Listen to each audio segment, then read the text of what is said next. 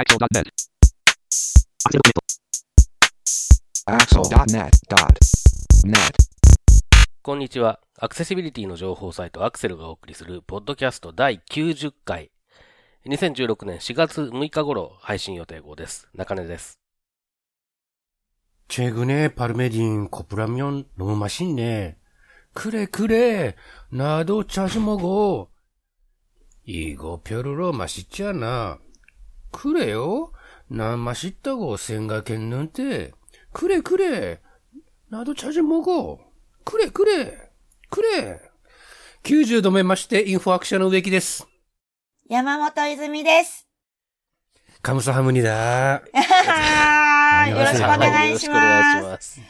これは、えっと、ちゃんと意味はあったんですか？あるせよ。は、どんな話だったんですか？あん、最近発売されたカップラーメンめっちゃ美味しいぜよ。そうそう。私もしょっちゅう食べるよ。いやー、これあんま美味しくないよ。そう？私は美味しいと思ったんだけど。そうだよ。私もよく食べるよ。これ美味しいぜよ。てな感じです。お、クレっていうのは美味しいってこと？クレは、そうそう、みたいな。あ、そうそ なんかだいぶ遠回りしてる感じがしなくもないですけど、あーまあまあ、だいぶ頑張りましたね、なんかね。クレって言うと、そう？う。お、クレよよがつくと、そ、そうですか？疑問形なんだね。よ？あ、うーん。くれくれって繰り返す。まあ、そうそうと。そうそう。はい。ということで、はいえっ、と、4月に入りました。新年度お。いし。新年度といえばですね、いろいろとあると思うんですが、うん。まあ、入学、就職、お皆さん、いろいろとあると思うんですが、はい。なんと、うん。小中学校、高校で週休2日が始まったのって、あの土日が休みになったのって、2002年なんですって、うん。からなんですって。あ、週休2日なの？完全に？っていうのが、適用されたのが2002年からなんですって。おうん、そんなもんだと思いますね、多分ね。ということで、まだそんなに歴史は浅いんですね。21世紀に入ってからの話なんですね。うん。まあ、とは言ってももう15年ぐらい経っちゃってるわけあ、ですそっからねか。。そうですね。このあの、頃に、20、21世紀に入った時を最近だと感じるのは結構年寄りだと思います。いやいやいやいやいや、そんなことはないと思いますよ。そうですよ。ということで、まあ、アクセルはおっさんおばはんの集まりということで、はい。土曜日は学校があったと思うんですが、そこははいなんだね。うん。なるほど。うん、そうですね。まあ、土曜日、土曜日の、にうん学校に行ってた時とか、小学校の頃とかって、ちょっと違う空気感じゃなかったですか？いつもと。前に、月、月金に比べて。うんまあ、まあ、昼がな、昼以降ないですからね。そうなんで午後がね。すよね。ということで、小中学校の時の土曜日の学校の思い出とか何かあれば、中根さん何かありますか？えっとですね、小学校の時はほとんど覚えてないですね。あなん、何やってたんだろう。で、あ。うん。中学、高校の時って僕寮に入ってて、で、はい寮のひ昼飯、まあ、あの、寮生は、えーっと、曜日に関わらず、昼は寮の食堂に戻って食べるっていう、そういうスタイルだったんですけれども。はい。で、まあ、土曜日、えーっと、の昼飯ってのはカレーだったんですね、ほぼ毎週。で、カレーはなぜかおかわりができたんですよ。えおーと、いいくらでも。なんと、それで、大体、あの、土曜日は、えーっとね、まあ、午後、その、3時までっていうふうに決まってたと、ような記憶があるんですけど、さあの、そそこまででなんか、課外活動的なことをやってもいいっていうことにはなってたんですけれども、はい。そういうのが特にないときは、もうとにかく帰ってきて、カレーをたらふく食って昼寝するっていう、そういう暮らしでしたね。すごい、なんか、ね、き、あの、カレー曜日だったんですね、土曜日カレー曜日でしたね。それで、あの、やっぱり、土曜日ってね、結構ね、なん、なんだろう、授業もね、楽なというか、なんかそんな気しますよね。なんかね、家庭科とかね、そういうなんかね、うんあの、あんまり頭、頭つかなくていいとか言ったらうん怒られちゃうかもしれないけど、ゆゆるい授業が多かったそう、私も緩いんですよ。緩かったんですよ。技術とか家庭科とかそういうのがお多かったから、なんかね、もうそれで、あの、一週間の疲れを取るべく、カレーを食って寝るみたいな、そういう感じになってましたね。それがなんか土曜日、土曜日感だったんですね。そうですね、土曜日って言うとそれを思い出しますね。今、今パッと思い出しましたねそ。れは逆に言うと、カレーを食べると土曜日を思い出すとかっていうのはあるんですか？そうでも、そうでもないです。それはないんですね。ないです。はないかったか。はあ、ありがとうございます。植木さんはなんか、子供の頃の土曜日ってどんな感じだったんですか？土曜日はね、まあ帰ってくるでしょ？はい。12時とかで学校が終わって帰ってきて、でだいたい、うんうちで何かお昼を食べながら、チキンラーメンとかだね。ああ、そうお昼そうそをこう食べながら、う。はい。テレビで、吉本新喜劇お、か、えー、あ、あれだな、お笑いスター誕生だな。ああ、ああ、僕はあれかな。うん。それを見ながら、こう、お昼を食べるっていうのは、なんとなく土曜日の思い出って感じですね。それ地域的にはどこ、何県の話えー、ですか、静岡県浜松市和地山一丁目です。あ、そうなんですか。そこまで言われても。ありがとうございます。え、そっか。静岡のちびっこちゃん、ちびっ子たちも、吉本だったんですね。まあ、あの、静岡って言われると非常に我々浜松市民としては違和感があるところではあるんですが、あなるほど。あ、そうですね失礼、失礼、いたしました。多分テレビとかは、あれですよね。な、な、名古屋のテレビとかの方が中心なんじゃないですか？そうですね。まあ、我々浜松市民としましては、はい。えー、まあ、静岡県内にある民放プラス、はい。えー、名古屋、名古屋。ねうん。両方こう、選べたっていう、うんそういう場所ですね。はい。おーすごく、なのでじゃあテレビでは贅沢な地域だったんですそうね。。ですすね。だから、吉本新喜劇は名古屋ローカルですね。そうなんですよね。おたー多分ね、はい名古屋の方が関西寄りで静岡の方が関東寄りな感じの編成なんですよ、あの辺って。へー。すごい、そんな感じ、おはい。へー。では、そんな土曜日だったんですね。名古そうですね。浜松な、浜松っ子。はい。ああそうでも、それと、だから私もすごい似たような感じで、お帰ってきて、で、その、さっき植木さんがチキンラーメンっておっしゃってましたけど、なんかですね、土曜日のその学校帰ってきた後って、焼きそばかインスタントラーメンな私もなんかい印象なんですよ。はいはい。焼きそばもありますね。ね、焼きそばかインスタントラーメン、だちゃんとしたなんか、お昼ご飯ドーンとかではなくて、そうだね。言われてみれば。そうなんですよ。インスタントラーメンか焼きそばのすごいい印象が強い、土曜日は給食ありました？なかったです。土曜日はなかったですお家なかったねで。すねないですね。ああ、そうなんだ。まあまあ、それだとすると、やっぱり親としては、その、そういう楽な方向に行くんでしょうね。そうですよね。うん。僕の小学校の時も土曜日も給食あったんで、えっと、そそそれでそういう思い出がないんだということに今気づきましたね。はいなるほど。ということで、皆さんの子供の頃の土曜日の思い出お待ちしてます。ますはい、えー、ということで、新年度ですけれども、新年度かどうかには特に関係なく、いつも通り進めていきたいと思いますが、はい。えー4月第1回の配信ということで、今回はアクセルクリッピングで紹介した記事の中から、この3人が気になったものを取り上げる、えーアクセルクリッピング拾い読みをお送りします。では、早速、今回取り上げる話題をまとめて紹介してください。はい。まず、設定変更しようぜ。ツイッターに投稿する画像のアクセシビリティを向上させる。ウェブアクセシビリティの向上につながる新たな取り組みになるのか。パシエログループと NV アクセスが提携。いやー、ようやく出ました。JISX8341-3-2016 の3、2016の3本です。はい。では早速最初の話題からいきましょはい。まず、設定変更しようぜ。ツイッターに投稿する画像のアクセシビリティを向上させる。ということで、こちら私が拾ってみました。えー、なんか Facebook ではあまり私取り上げられ、取りあのシェアとかしている方を見てなかったんですが、ツイッターではちょいちょい見かけていた、まあツイッターの話題なんであれなんですが、ツイッターは140文字で投稿できるウェブサービスで皆さん使っている方も多いかと思うんですが、まあ、そこには画像を添付することもできます。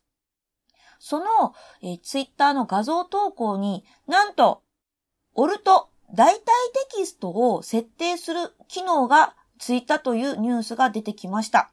で、私そのニュースが出てきた時に試してみたんですけれど、どうやっても投稿の仕方、普通に画像が、普通に写真投稿しかできなくて、何のこっちゃかと思ったら、先ほどサイトを見てみると、画像に、オルト、代替テキストを設定するためには、設定で、設定画面で、まず、オルト設定をするということをしないといけないということが分かりました。で、先ほどですね、実際に設定してアップロードをしてみたんですが、ちゃんと、オルトがついていましたので、これは結構面白いなと思います。ぜひ皆さんも、えー、ツイッターの設定を見てみて、これからですね、オルトとかもつけてみたらいいんじゃないかなと思いました。ということで、中根さん、このオルトについてなんですけれど、なんかもうすでにオルトがついている投稿とかって確認できたりとかされてます？あ、試しにやったって人がいたので、はい。覗いてみたりはしてますね。あ、そうなんですね。これやっぱり大きな、うん、大きなことですまあそうですよね。やっぱりあのー、今まで、あのー、なんかリンクが流れてきても、えー、っと、ピックドットって書いてた瞬間に、ヒとか言いながら次のツイートに飛んでたんで。おー、そうですよね。な、なりますよね。うん。おー。ただまあその、オルトがついてる、えー、画像かついてないか画像かっていうのを開かないとわからないので。あ、そうなんですね。読み、あ、そのタイムラインのところではわからないのか。あ、えっ、とね、これね、多分ね、ツイッターの、えっ、と、iOS のクライアントとか、はい、Android のクライアントで使ってれば、純正のクライアントで使ってればわかるんじゃないかという気がするんですが、はい。サードパーティー製のクライアントだとわからないですね、多分ね。で、えっ、と、あと、ウェブの UI で見てると、えっ、と、そう考えなくてもわかる、えー、ような、オルトの入り方をしてましたね、確かね。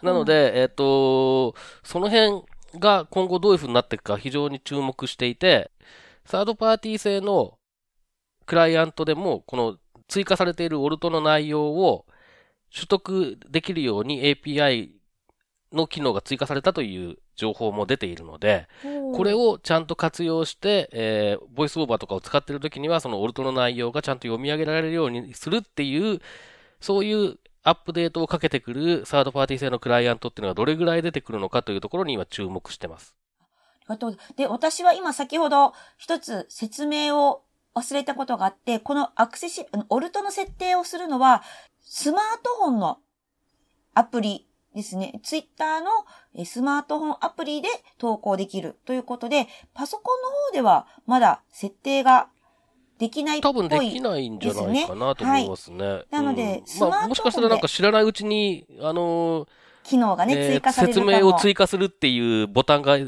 ょって現れる可能性はありますけどね、パソコンの方もね。はい、あ、そこです。で、あのー、私、設定をしてみたんですけれど、ツイッターの、その、解説のページでは、画像の説明追加のチェックボックスをオンにする、オフにするって書いてあるんですが、私、アンドロイドなんですが、アンドロイドでは、ユーザー補助というメニューになっています。皆さん、こちらもね、また確認してみてください。ああ、それはですね、はい、アクセシビリティっていう言葉に対して、マイクロソフトがユーザー補助っていう翻訳を20年ぐらい前に当てたんですね。で、それが、えー、っと、Google さんにも。脈々と採用され続けてきていてですね。はい。えー、英語の UI で Twitter のクライアントを使うと、そこはアクセシビリティっていう表示になってますね。あ、そうなんですね。はい。なので、もうちょっとそのユーザー補助っていう言葉もそぼ、そろそろ考え直さないと。あ、いけないんじゃないかっていうね。うん、で、ちなみに一回 Windows を使ってた時に、はい、あの、エラー、えっ、ー、と、ネットワークのエラーが出て、はい、ルーターに到達できませんみたいなエラーなんですけど、あ、よく、ルーターの、ルーターのユーザー補助がありませんっていうエラーが出ていて。それは、どう解釈したらいいんでしょうそれは、つまり、ルーターのアクセシビリティがありませんっていうのを翻訳した結果、はい、えー、そこのアクセシビリティをユーザー補助にかん、えっ、ー、と、単純に置き換えた結果だと思うんですけれども、っていうようなこともあったりしてですね、そろそろその、だいぶその、なんていうんですかね、えー、意訳なんですよね、ユーザー補助ってやっぱり、アクセシビリティという言葉に対する。はい。なのでもうそろそろアクセシビリティっていう言葉、カタカナ表記のままにするか、もっといい言葉を見つけるか、どっちかをしないと、だんだんいろいろ破綻してくるんじゃないかと思ってるんですけどね。そうですね。でも、変えるの難しいですよね。今までずっとその言葉で全部設定のメニューが作られていたので、突然変わると、ね、気づかなくなってしまう方もいらっしゃるかもしれませんもんね。そうなんですよね。ただまあ、Windows ではユーザー補助、なんだっけ、ユーザー補助っていう言葉は最近多分減っていて、簡単操作センターとか、おーあれもと、もともとアクセシビリティセンターなんですよね。はい英語版だと確か。なのです多分、マイクロソフトの中ではちょっと変化が出てきてるんだとは思うんですけどね。なるほど。ぜひ、またこちらの言葉の使い方とか、そのメニューの名称とかも今後チェックしてみたいですね。ね植木さん、このはいアプリのオルト試されました、まだ試してないです。うん、ぜひやってみてください。はい。はい。これ、やっぱり画像を投稿するときに結構気が楽になります。うん。うん、まあだから、やっぱり、そういうフォロワーがいるってことが分かってる人にとっては多分結構いいものだと思うんですけど、ただそういう人が読んでることすら知らない人ってやっぱりいっぱいいて、これ多分誰もも使わないよねっていうツイートをしてる人もい見かけたので、えー、あ、そうなんですね。うん。ただね、まあこれね、多分そういう人たちがなんか考え始める前に、ツイッターとかグーグルが、えーはい画像検索のインデックス用に使い始めると思うんですよ。あ、オルトの内容を。を。はい。そうすると、えっ、と、SEO じゃないですけれども、そうですね。あの、より検索に引っかかりやすいツイートをするには、みたいな tips が溢れ始めるんじゃないかと思っていてすごいわ、、その、その、あ、記事とかが出た時に、ちょっとお腹抱えたい。ニヤニヤしたい。うん、なんかそう、そういう流れで、えっ、と、普及してくれないかなってこともちょっと、うんちょっと思ってますねあ、いいですね。ありがとうございます。これ、でも全然関係ない話でいくと、その、ツイッターのヘルプセンターのページ、皆さんもし、えーご覧なれる方、見ていただきたいんですが、いかんせん、えー見出しとか、えーナビゲーションのコントラスト超低いです。なのででこれはですね、ドキドキする、そのアクセシビリティ向上させる、こ大きい見出しはいいんですけど、多分 H2 か H3 の中見出しがですね、めっちゃ薄いので、ここをぜひツイッターさんチェックしていただけたら嬉しいな、と思いました。なんか最近なんか、あの、アクセシビリティのに関する情報が載ってるサイトのコントラストが低いなっていうのをよく見かけるので、すごくドキドキしてしまう。ううちは大丈夫ですか？うちはう。ちは大丈夫です。あの、アクセルは大丈夫です。あ、そうですか。はい。という感じで、いや、コントラストの話すごく出るじゃないですか。ずっと皆さんコントラストの話をされているけれど、未だにこう見ても見ても文字が薄いんだなっていう気がするので、今年は文字の色を濃くしてね運動をやりたいと思います。いいぞ。はい。薄いぞ、薄いぞっていうのをうん言い続けるよし。年にします。よし。はい。行ってこい。植木行ってきます植木さんも同じような印象がありますか？やっぱりコントラストに関しては。そうですね。まあ、あの、ツイッターの場合は、やっぱり、ロゴの色が、やっぱりちょっと明るい水色と言いますか。うん。そういう系統の色を使っているので、まあ余計に、それと同じ色を使って、なんかこう、色的な一貫性みたいなのを出そうとすると、どうしてもコントラストはきつくなっちゃいますよね。うん。なるほど。まあよくそのなるほどね。どんな企業でもどんなサービスでも、ロゴで使ってる色を、こう、いろんなところで使って、こう、それをベースカラーにするっていうのはあると思うんですけど、まあ、ロゴの色自体にちょっと薄かったりなんだりっていう問題があると、まあ、正直ちょっと厳しくなるっていうのはよくある話ですけどね。ななるほどでは、続きまして。ウェブアクセシビリティ向上につながる新たな取り組みになるのか。パシエログループと NV アクセスが提携。ということで、こちら中根さん、お願いします。はい、えー、まあ、パシエログループ、えー、まあ、パチェロという呼び方をする人もいますが、マイク・パシエロというおじさんがやってる、えーコンス、ウェブアクセシビリティ系のコンサルティング会社。あ、コンサルティング会社の名前なんですね。そうですね。うんえーで、このパシエログループっていうのと、NV アクセスというのは NVDA の開発をしている、まあ、えー非営利組織ですね。えーこの二つの組織が提携をしましたという、えープレスリリースみたいなのが出てましたという紹介なんですけれども、はい。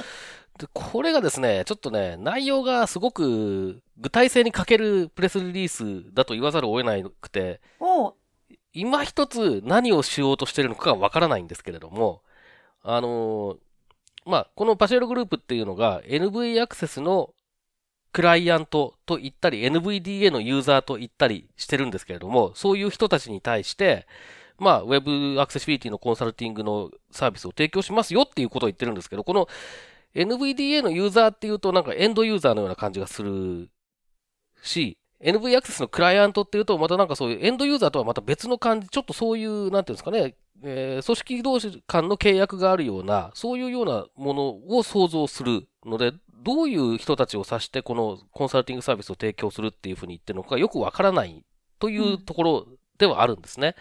なので、えーちょっと具体的に何するんだろうなっていう感じがありつつも、なぜこれに注目しているかというと、ここ2、3年、あの、いろんなところで言っていることなんですけど、僕自身は。あの、スクリーンリーダーのユーザーが Web にアクセスしたときに、何らかの問題を感じることというのは、まあ、少なからずというか、しょっちゅうあることなんですね。ただ、その問題がなんで起こっているのかということを切り分けるのはすごく難しくって、えーそもそもコンテンツの作り方が悪い場合というのももちろんいっぱいあります。それから、えーコンテンツは正しくできてるんだけど、クライアント、つまり、えーブラウザーですね。えーブラウザーだったりスクリーンリーダーの挙動が期待したようなものになっていないために、まあ、ちゃんと伝わっていないというようなケースもあるだろうと。えーそこのところは問題ないんだけど、ユーザーが特定の機能を知らないためにうまく使えてない場合というのもあるだろうと。まあ、大きく言うとこの3つぐらいに分けられるような気がするんですけれども、で、その時に、あのーまずこの切り分けをするっていう作業をしなきゃいけない。で、これは多分、今回のケースで言うと NV アクセスができることなんですね。つまり、えーこれはスクリーンリーダーの問題ですね。あるいはこれはスクリーンリーダーでこうやればできるんだけど、あなたが知らない、知らないだけですね。っていうような切り分けはもう NV アクセスでできると。で、じゃあ、その時はまあそれで対応すればいいとして、Web コンテンツそのものに問題がある時にどうしましょうかっていう話になった時に、じゃあ具体的にこういうふうにすればいいですよという提案とともに改善してくださいという要望を出さない限り、多くのコンテンツ提供者っていうのは適切な対応ができないんじゃないかってことをずっと僕は心配しています。で、えーそういうことにつながる取り組みになるんじゃないかなということでちょっと期待していて、で、日本でも同じようなことがなんとかできないかな、どっかの、えーウェブアクセシビリティに明るいウェブ制作会社さんとかと一緒にそういうことができないかなということを考えて、早2、3年何もできておりません。が、まあ、そんなわけで注目していますという、そういうご紹介です。ああ、なるほど。こちら、植木さんはどういう、この記事に関してはどういう印象を持たれました？このマイク・パシエロとは先週会おって、えっ、と、まあ、C さんというカンファレンスに出てきたんですけど、はい。えっ、と、最後の日の朝、朝食を一緒に食べて話をいろいろしたんですが、その時にはこの話は一切出なかったので、えー、まあ確かにこれ、プレスリリースとか読んでる限りは、ど、どういうパートナーシップなのかはちょっと、やっぱわわかりづらいところではありますね。うんその NV アクセスって NVDA の開発元のクライアントっているのかなっていう、うん。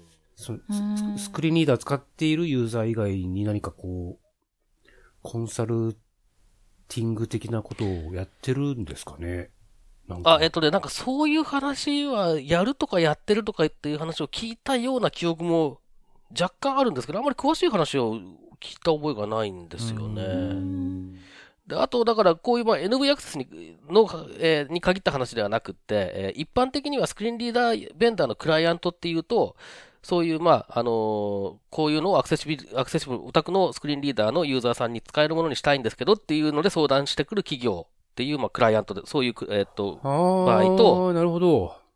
と、あとは、えっ、と、ユーザーサポートを買ってる人たち。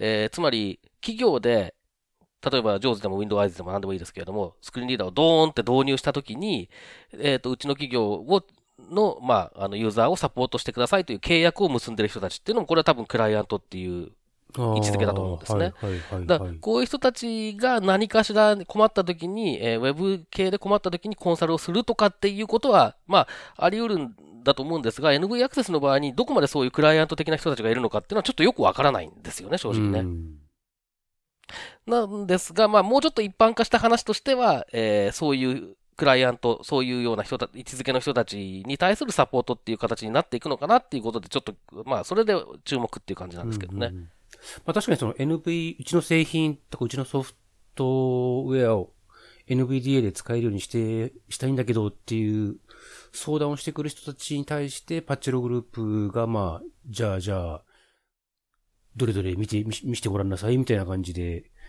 サポートするっていうのは、それはよ、それは考えられますね、確かにね。なるほど。まあだから多分、NV アクセスがだから、だからどこまでそういうことを今までやって、あんまり今までそういうことをやってきたっていう印象がないんですけど、うんもしかしたら今後そういうことをね、あの、展開していくのかもしれないし、はいまあ、NV アクセスの動きにもちょっと注目ではあるんですけれどもね。そうですね。はい。はい。続きまして。いやー、ようやく出ました。JISX8341-3-2016 ということで、こちら、植木さんお願いします。はい。えー、3月22日に JISX8341-3 の2016年版が公示されました。お疲れ様でございます。やれやれ。はい。疲れましたよ。本当に。おじさんは本当に疲れましたよ。うーん。はい。まあ、それはともかく、えー、で、せ前回このポッドキャストのゲストにお越しくださった土屋さんが、実際に企画表を取り寄せられて、ざっと見た感じでの感想をですね、早速ブログのエントリーで上げていただいているので、まあ、それを見ながらちょっと今日は、ざっくりお話をしようと思うんですが、はい。えー、まあまず、土屋さんのまとめとしましては、総じて言うと、世界的なスタンダードである WeKeg 2.0の意図を忠実に日本語化しようという意図がより強くなった印象を受けましたと。これまで以上に WeKeg 2.0関連文書と合わせて参照しやすくなったので、ぜひご活用いただければと思いますと。ということで、まず今回の改正は ISO 国際規格の ISO-IC40500 の2012年版っていう、まあ、国際規格があるんですが、で、まあ、2012年版なので2012年にできたんですけど、まあ、中身を見るとですね、なんてことはない W3C の WeKeg2.0 そのものなんですよ。そのものっていうかそのまんまなんですよ。うーん。HTML ベース、レベルでね。ええ あの、ISO の企画表を売ってるサイトで僕買ったんですけど、はい。何ユーロか払ってね。はい。で、えーなんか HTML 版もあるみたいな感じで書いてあるから、おおそうかいそうかいと。で、ダウンロードをして、もちろんカード決済をした上でね、はい。ダウンロードをして、さあどれどれと。圧縮ファイルを解凍してみたわけだよね。ぶっとね。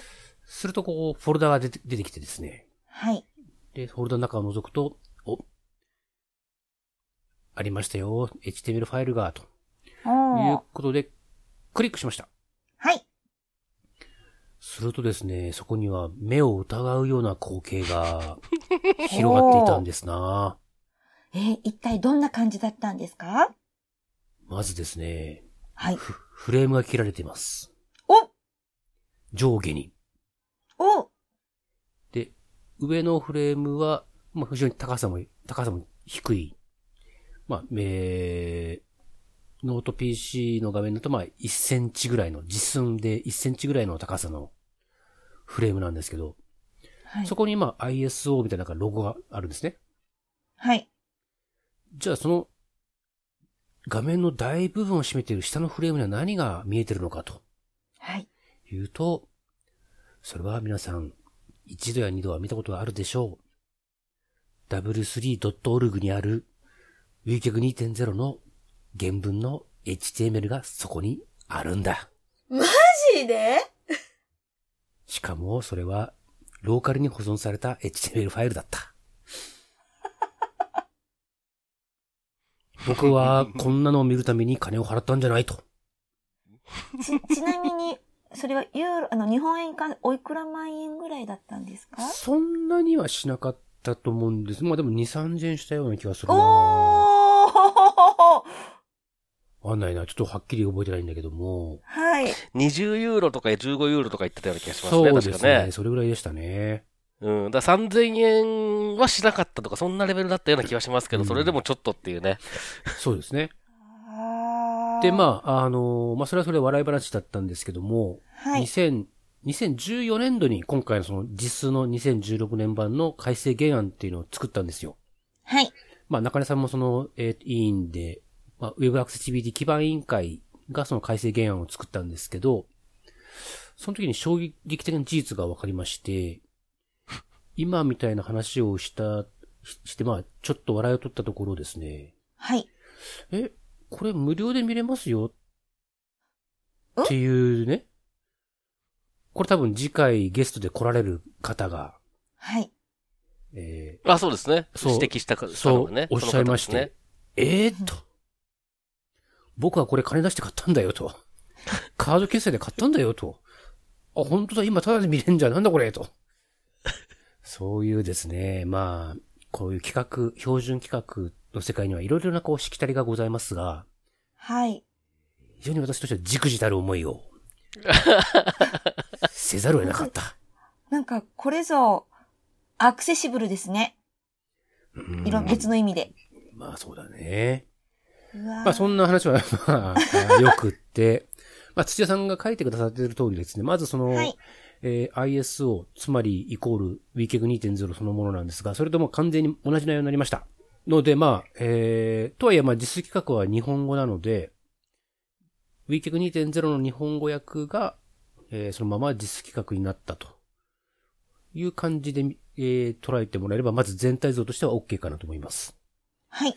で、あと、まあ、土屋さんが書いてくださってる通りで、結構ね、あのー日本語訳、それ、今までも、2010年版の JIS が一応 WCAG2.0 をベースにしていたり、あと、Web Accessibility 基盤委員会のサイトでは、WCAG2.0 の日本語訳っていうのをもう前から公開してましたけれども、今回その JIS 自体を WCAG2.0 そのものにするにあたって、日本語訳をかなり見直しました。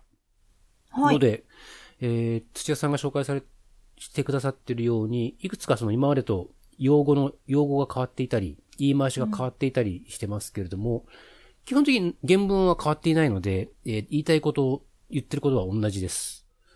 が、まあ、えー、ちょっと、今までの用語に慣れして、したし、慣れ親しんでた方からすると、ちょっとこう、しばらくは、むずがゆい感じがするかもしれません。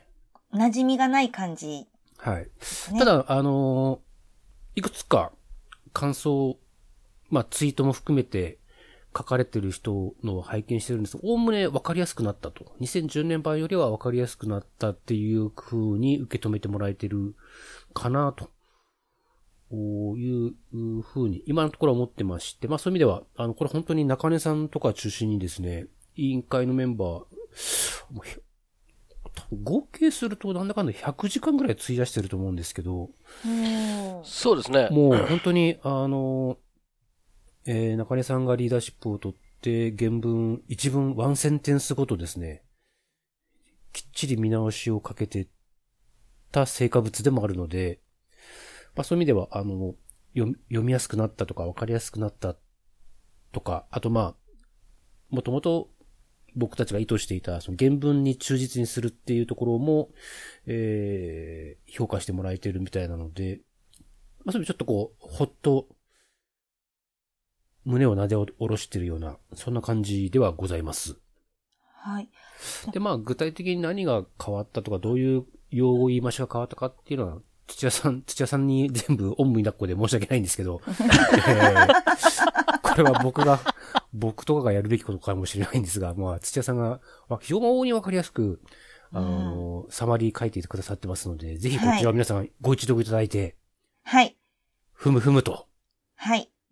首を、首を縦に振っていただければと思います。ぜひ、皆さんも確認してみてください。ということで、中根さん、お疲れ様でした。中根さんも。はい。中根さんもうお疲れ様でした。あの、その見直しとその言葉に関しては一番難しい、なんかここでちょっと難しかったなっていうのは中根さんどこかありますか？え、えっと、原、原文がひどいので、はいあの。、ずっとそれ言もうう、ね、言われてますよね。すべてにおいて大変です、これ。で、もう最後の方結構捨て鉢になってるので、あのー原文の分かりにくさは翻訳版でも分かりにくいままでいいとかいうことをですね、あの、堂々と言うようになったりしてですね、なかなか ひどい、ひどいものがありましたが、はい。そう、あえて分かりやすくしようとすると、意訳になってしまって、うんえー本、本来入ってないニュアンスとか入ってしまうたりするので、うん良くない。まあ、まあ、真面目に言うとそういうことなんですけれども、っていう箇所が結構多いんですよ。う。もう中根さん途中から、これは文学作品だなと。そう、英文とか使用書じゃなくて、これは文学だと。だから、そう。いろいろこの行間から、これ書いた人の意図とか思いを汲み取りながらでも、意訳すると良くないから、もう文学作品として分かりにくいところは分かりにくいままにして、読者に委ねようと。そう、そうです、そうです。そういうスタンスでしたね。そうですね。はい。でもあのスタンスになってからだいぶ楽になりましたね。はい、そうですね。うおー。ーんまあ、あの、えっ、とね、この原案を作っていたのは、えー2014年度ですので、もう2年ぐらい前から、まあ、ちょうど去年の、え1年ぐらい前までですね。その、そこがまあ僕がすごい頑張った。僕がっていうか僕も含めていろんな人がすごい頑張って、その後はね、植木さんがひたすら頑張ってなんとかここまで来たっていうね。あ。まあ、そうですね。まあ、はい。あの、はい今回の2016版では、例えば2010いにえー2010年度版と2016年度版で、一番大きく変わったところってどこなんですか？まあ、えーっと、2010年版は、例えば、イズイズがはい。ウェウェブページを作るときにはい。気をつけなきゃいけないこと、はい。画像には大体テキストをつけるとうか、ん。はいさ。さっきの話の続きじゃないんですけど、色のコントラストには気をつけるとか、はい。そこは、えーっと、2010年版も WeCag 2.0そのままだったので、そこは変わりありませんと。はい。だから、皆さんが今までやってこられたことが変わるとか、えー、やんなきゃいけないことが増えるとか、いうことは全くないです。そこはい。は、あ、そこはご心配なくと。はい。ただ、えっ、と、2010年版の実数では、えー実数規格独自の要求事項っていうのがいいくつか追加されてまして、WCAG2.0 プラスいくつかの要件を実数規格が独自に追加していたと。あ、はい。これもしてください、あれもしてください。で、例えば、えー、Web アクセシビリティ方針っていうのを文書化しなきゃダメですよとか、はい。えー、あと、実際に試験をするときにはこういう手順、こういう方法でやんなきゃいけま、ダメですよ、やってくださいね、とか。うん。ちょっと、あの、ウィーケグ2.0に足りてないなって思われた部分をちょっと追加していて、特にその、実際の制作工程じゃない部分、うん。企画段階、設計段階とか、えー試験をするとき、テストをするときの話がまあ追加されてたんですけど、それが今回バサッとなくなりましたと。おー。まあ、つまりその、単純に WeCag 2.0そのものにするためです。で、まあ、えっ、と、2010年版にあった実数規格独自の要件、要求事項っていうのは今回全部付属書の参考という、えー後ろの方の参考情報として、えーまあ、同じ内容というよりはその2010年版に書かれていた内容をベースにして少しこう、アップデートしたような感じなんですけれども、一応まあ参考情報として、要求事項規定ではないんですけれども、まあ、もし必要であればこれも参考にしてくださいねっていう感じの位置づけとして、まあ、付録として付けてあるという感じになってます。はい。そこが一番大きい違いですかね。うんん。そうですね。まあ、実際ウェブページ作るときにやるべきことは変わっていないので、えー、まあそこは、さっき言った用語がちょっと結構手を加え、手直しがされているって以外は全然変わっていないので、そこはご安心ください。はい。まあ、時間をかけて作った割には、表に見えてる変化は少ないんですよね。うそうですね。そうです。まあ見てみりゃそうですね。でもす、でもね、相当時間費やしてるんですよ、これ。はい。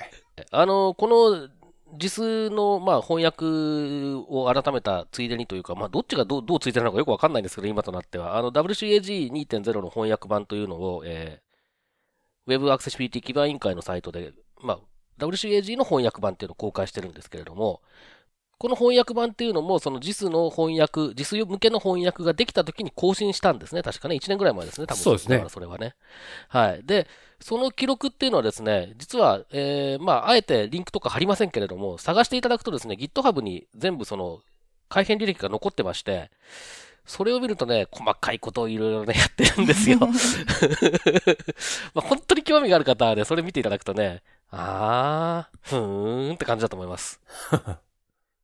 ぜひ、えーはい。気になる方はチェックしてみてください。はい。で、まあ、とに、とにかく今回は、この、えーっと、ちょうどね、えー3月22日ですかね。ですから、えー年度内にちゃんと工事ができて、で、えーこれを、まあ、障害者差別解消法なんかでの、その、えー改善を要望していく際の、えー足がかりというか、根拠というか、に使えるという、そういうタイミングでできたっていうので、とりあえず僕はすごくほっとしてますね。そうですね。うん。で、やっぱりその、さっきちょっと植木さんからありましたけれども、JIS 独自の要件というのがなくなったことによって、あの日本でやっていることと、例えばアメリカでやっている同じようにウェブサイトを作っていても、うん、片方では JIS に違反しているから、これは差別に当たるかもっていうような判断になってしまうような可能性っていうのがなくなったっていうことで、これも結構大きいことだというふうに思ってます。そうですね。まあそういうグローバル企業といいますか。えー、国によってガイドラインが違うとやっぱり運用も大変になりますし。そうそうですねはそこがまあ、えー、一つのガイドラインで運用できるようになったっていうのは大きなメリットで、まあそれによってその、よりアクセシブルなサイト、サービスが増えていくといいなと期待しております。はい。まあ、こういうのってね、その、差別、何が差別かとか、何が、えー差別じゃないかとかって、社会状況によって変わってくる部分ってもちろんいろいろあるんですけど、技術に関して言えば、それはやっぱり一つの客観的な指標で、えーなるべく世界的な、えーと、統一した基準があるべきだと思うので、まあ、今回のことは本当に良かったなというふうに、本当に安心してます、安心しましたね、今回はね。はい。ということで、この JISX8341 の3 2016は PDF 版と、えー実際の物の2つ、2種類どちらかを選んで確認するっていう感じそうですね。になるんですね。はい。ああ、で、まあ、そのね、えーっと、もう一個付け加えさせていただくと、そのはい企画,、企画表の PDF ファイル、はい。それから、ウェブ上で閲覧することだけできたりもするんですけど、その閲覧するときに使う、まあ、えーシステム画面、それから実際に閲覧できる、まあ、PDF ファイルに関しては、えーまあ、ご存知の方もいらっしゃると思いますが、決してアクセシビリティがいいとは言えない代物でずっと来ておりまして、すごいいろんな人が怒ってますよね。今回も働きかけはしたんですが、まあ、えーこれって JISX8341 の3だけの話ではなくて、その日本の、まあ、JIS 企画全体の話なので、そこを変えるのはなかなか難しいというので、えー、おそらく今回もほとんどアクセシブルじゃない PDF、アクセシブルじゃない閲覧システムでご覧いただくしかないということで、まあ、そこも非常に私としては、じくじたる思いでおります。うん。まあこれは多分ですね、あのこういった企画表を閲覧できれば、それが、えー自分の業務につながるというような障害者が申し立てをしていく、それこそ差別解消法に基づいた申し立てをしていくとかっていう形で、当事者の声を伝えて、もう変えていこうっていう動きを起こしていくしかないんじゃないかなというふうに思ってます。そうですね。まあ、これ本当にあの、雇用機会の話と直結してくると思うので、そうなんですよ。これは本当にね、企画表を見れなかったら、し仕事ができないっていうのは、これは非常に多くあり得る話かなと思いますので、何かこう、4月1日から施行された障害者差別解消法、まあ、それがうまく使えるのであれば、使って改善されるといいなと思いますね。これは、切に願いますね。はい。はい。ということで、クリッピングは以上です。ほっ。はい。今日のポッドキャストは以上です。はい、どうもありがとうございました。ま私からです。さよならカ。ムサハムニだ。このポッドキャストへの皆さんからのご意見、ご感想を Twitter、Facebook、サイト上のコメント欄、そしてメールで受け付けています。メールアドレスは feedback.axel.net feedback.axel.net です。なお、いただいたコメントなどをポッドキャストの中でご紹介する場合があります。それではまた次回。3月22日に、JISX8341 の3の2016年版が公示されました。お疲れ様でございます。やれやれ。はい。疲れましたよ。本当に。おじさんは本当に疲れましたよ。